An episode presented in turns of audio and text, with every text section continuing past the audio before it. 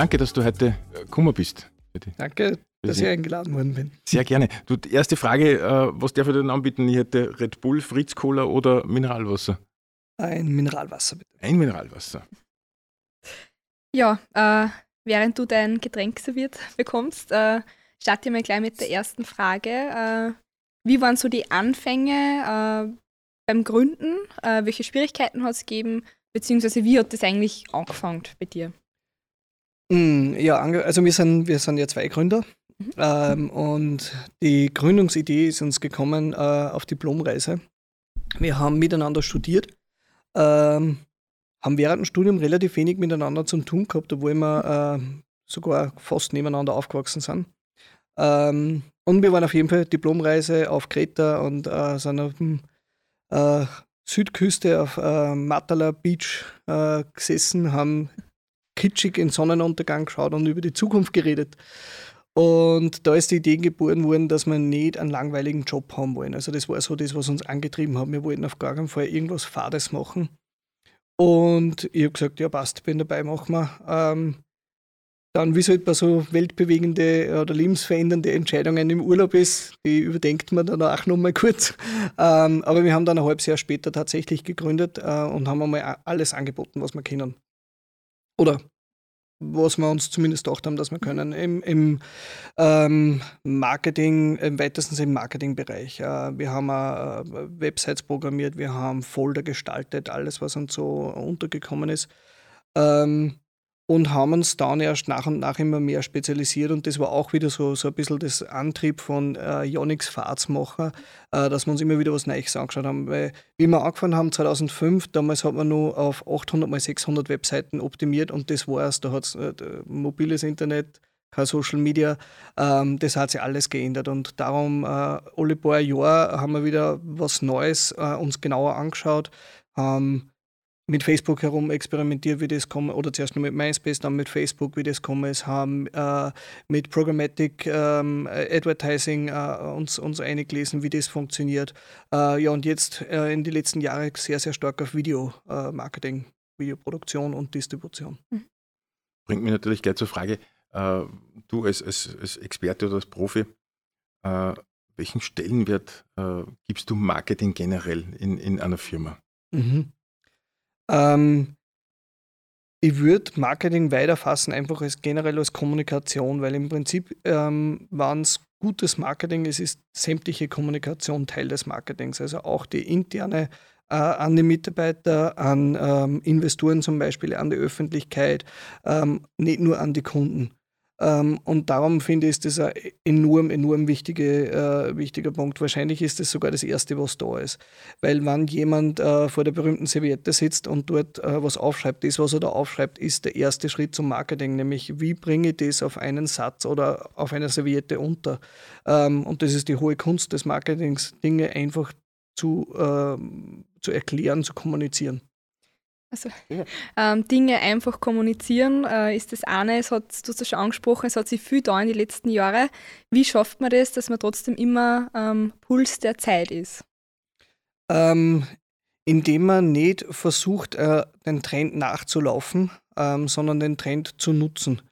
Mhm. Äh, indem ich nämlich zum Beispiel sage, ich nehme nur mal die Serviette her. Das, was auf der Serviette gestanden ist, gilt heute nur genauso ähm, eben zum Beispiel das Gegenteil von Fahrt zu suchen oder ähm, ich möchte, dass die Menschen gesünder werden oder ich möchte also einfach dieses, äh, der Purpose oder Why oder wie auch immer man es nennen will, ähm, das muss stehen und dann kann ich sagen, wie kann ich die Geschichte in den verschiedenen Arten kommunizieren.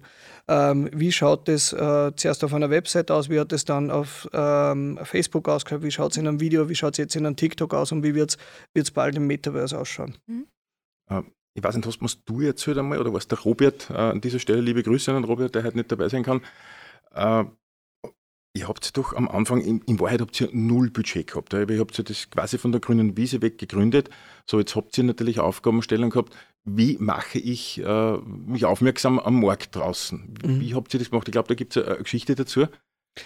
Nee, äh, ein Riesenvorteil, den wir gehabt haben, ähm, war, dass der Robert vorher schon ähm, einfach für Bekannte was, was gemacht hat. Also das war ganz am Anfang. Ähm, da haben wir einfach über Word of Mouth klassisch. Wir haben das auch nicht gemacht, haben, haben äh, das hat gut funktioniert, dann haben äh, der weiter erzählt, dass, dass das gut funktioniert hat. Und so, so haben wir uns ein paar Jahre ganz gut über die, über die Runden geholfen. Ähm, was, was tatsächlich passiert ist oder, oder, oder was, was sehr glückliche Fügung war, war das unnütze Wissen. Ich glaube, dass du auf das ansprichst. Ähm, und zwar war das so, wie Facebook im deutschsprachigen Raum ähm, angefangen hat, also wie, wie, man sich dann registrieren hat können, so 2008, 2009, da haben wir einfach ganz viele Seiten ausprobiert. Also hunderte Seiten. Wir haben eigentlich alles, was uns eingefallen ist, haben wir als Facebook-Page gemacht. Und eines davon war unnützes Wissen. Und wir haben dann täglich äh, unnützes Wissen gepostet. Und das hat extrem gut funktioniert. Wir waren die drittgrößte Seiten aus Österreich. Auf Platz 1 war Red Bull, logischerweise. Auf Platz 2 ist Warowski. Und KTM und wir haben uns mit drei und vier immer wieder abgewechselt. Und das hat uns Tür und Tor geöffnet. Also das war, war wirklich riesig. Wir haben dann äh, Bücher ausgebracht, die waren Spiegel-Bestseller. Wir haben einen, einen Leberkäseburger zum McDonalds gebracht. Wir haben äh, ein Brettspiel rausgebracht. Also alles Mögliche. Dann haben wir äh, äh zu Vorträgen eingeladen worden. Und eben auch zu, zu größeren Firmen. Und so haben wir als klein, kleine Agentur aus Linz ähm, plötzlich bei Firmen, die meine Mama auch kennt, äh, hinfahren können und, und dort äh, äh, einmal mitpitchen oder mitreden reden können und denen zum Beispiel erzählen, wie sie auf MySpace agieren können, wie es in dem Fall noch war. Mhm. Der, der McLeberkäse ist bei mir nur irgendwo im Hinterkopf ja, abgespeichert. Ja, genau. dann hat es dann äh, tatsächlich zwei Monate gegeben. Also da hat es ja diese Aktion gegeben, baut einen Burger. Mhm. Und wir haben die Community dazu aufgerufen, was soll man denn machen? Und die haben natürlich dann auch fleißig abgestimmt. Und das war dann eine Optimierung des Gewinnspiels für uns. und dann hast du zwei Monate lang diesen McLeberkäse. Weil ich habe mir ehrlich gesagt, welcher, welcher Wahnsinnige tut denn einen guten Leberkäse in so ein Wickerlein. ja, das hätte ein Semmel dazu sein müssen. Ja, Aber ich finde, es genau. war ganz, ganz cool gemacht mit den Röstzwiebeln oder so. Es hat gar nicht so schlecht geschmeckt. Ähm, Stichwort äh, Mama hast du vorher genannt. Mhm. Äh, wie ist das für, für Eltern oder die engsten Freunde, wenn man auf einmal äh, gründet und mhm. eine Idee hat. Äh, wie gehen die mit dem um? Ähm, naja, wir, wir waren relativ jung, also im Vergleich. Ich meine, jetzt war es nicht mehr so jung, ich war 24 und Robert 27, wie wir gegründet haben. Ähm, und wir haben das komplett locker, so wie ich es vorher erzählt habe. Also das war so, so man könnte sagen, eine Saufgeschichte. Äh, und, und ich glaube, so ist es am Anfang auch angekommen, ähm, da, dass wir das machen. Dann haben wir halt tatsächlich, ich habe meinen Job dann gekündigt, ich hab, äh, wir haben uns ein Büro gemietet, haben uns dort eingesetzt. Und am Anfang war das wie eine Studentenbude. Also wir haben bis um, keine Ahnung, drei in der Früh gearbeitet und dann haben wir Computer gespielt, nur bis um sechs in der Früh, dann sind wir ins Bett gegangen und haben zum Mittag wieder angefangen. Was weiß ich. Also wie es halt einfach, wie es uns eingefallen ist. Ähm, am Anfang war das wirklich sehr, sehr chaotisch und sehr, sehr studentenmäßig. Ähm, und ich kann mir gut vorstellen, dass sich viele gedacht haben, das war jetzt eine, eine kurze Idee, eine kurze Phase.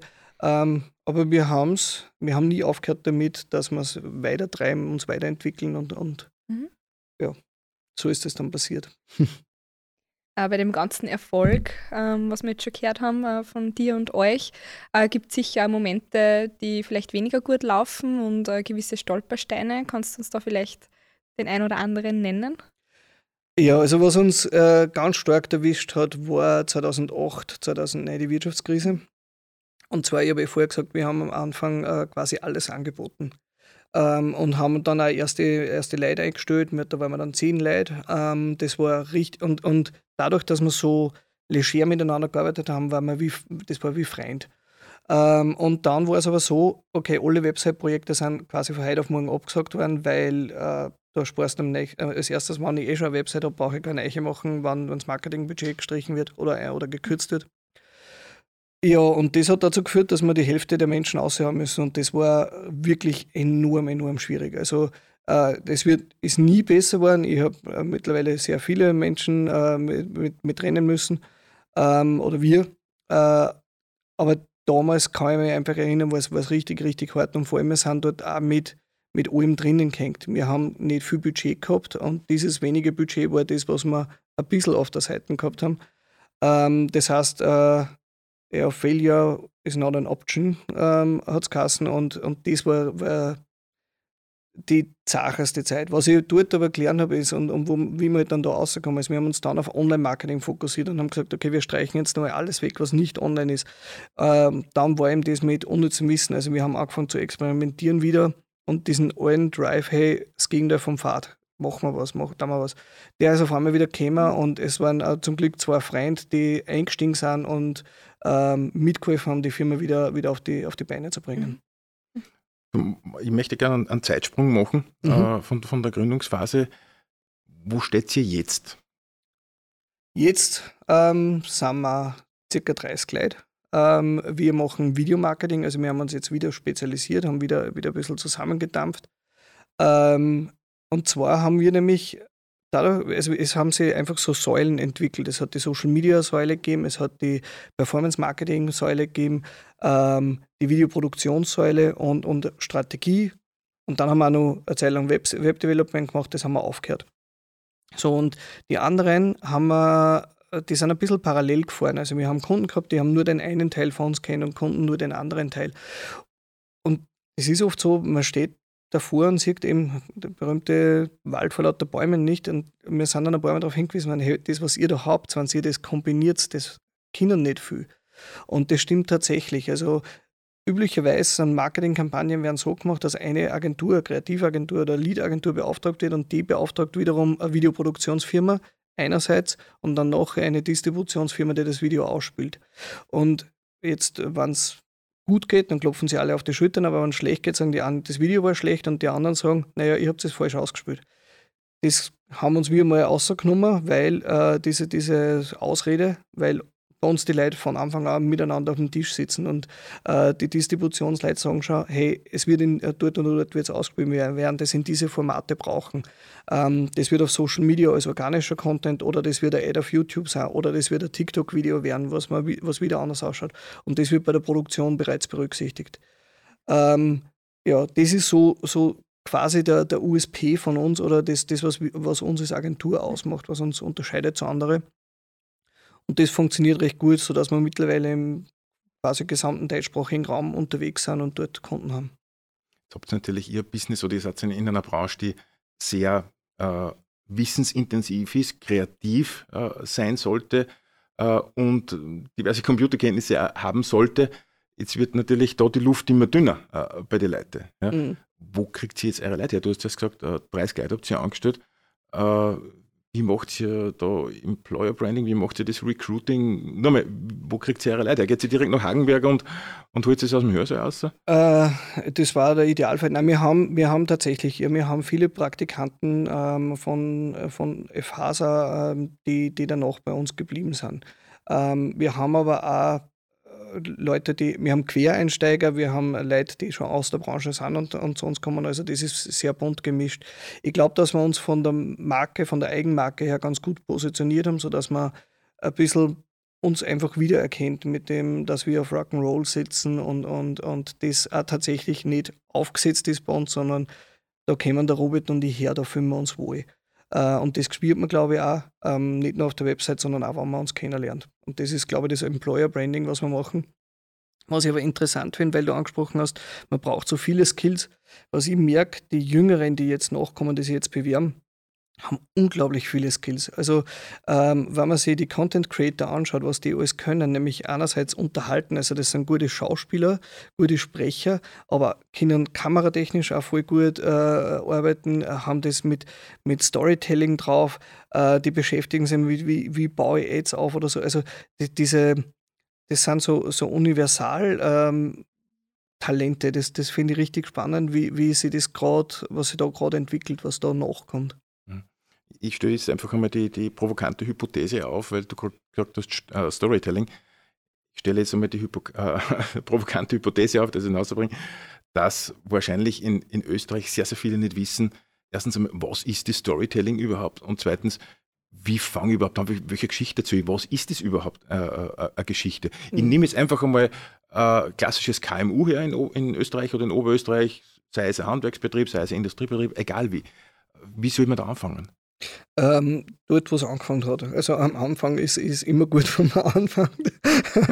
so, wie vorher, so, wie ich vorher erzählt habe, wie wir die Firma gegründet haben, das ist keine, keine erfundene Geschichte. Und äh, jedes Unternehmen, also ich interessiere mich eigentlich äh, immer voll dafür, wenn wir irgendwo hinfahren zu einem Kunden, wie ist denn die, das Unternehmen entstanden? Wo, wo sind die Ursprünge? Warum gibt es das Unternehmen? Warum ist das damals gegründet worden? Und ähm, das finde ich immer ziemlich spannend und auch, ob es dazwischen einmal ein paar ähm, Umwege gegeben hat oder ein Unternehmen auch abbogen ist und dann ganz was anderes gemacht hat. Also, keine Ahnung, Nokia hat ja irgendwie mit Gummistiefeln angefangen und dann äh, Handys und, und jetzt sind sie wieder in einem anderen Bereich aktiv. Ähm, diese Geschichten sind überall da. Äh, und es ist nicht, dass man Geschichten als Marketingagentur erfindet, sondern findet. Also man muss die gemeinsam suchen und dann ähm, wenn man es hat, äh, herausfinden, wie man die am besten erzählen kann. Mhm. Habe ich natürlich da mit der Wiki Partnerin im Bereich Influencer, mhm. Influencerinnen, TikTok, Instagram, Reels und so weiter, diese ganzen, äh, wie, soll ich sagen, neuen Dinge, die da jetzt am, am Marketingmarkt aufpoppen. Äh, wie stehst du da, dazu? Äh, das finde ich e-, enorm spannend. Also was sie da gerade tut, ähm, ich bin äh, mit dem, mit dem Wort Influencer nicht so happy, ähm, weil, weil Influencer ist für mich äh, ein Eintrag in einem Mediaplan, wenn, also wenn ich es jetzt da wieder provokant zurückgeben darf. Ähm, also so wie wenn ich sage, ich buche ein Inserat in einer Zeitung, damit die Zeitung die Menschen das Lesen beeinflusst. Äh, genauso ist, ich buche an jemanden auf Instagram, äh, schicke dem das Produkt, der hält das in die Kamera oder die hält das in die Kamera und sagt, hey, das ist voll super und das war's. Ähm, viel besser finde ich, wenn man es als Content Creator sieht und sagt, hey, die haben ein gewisses Talent des Storytellings, die haben eine eigene Art des Storytellings und passen gut zu meiner Marke.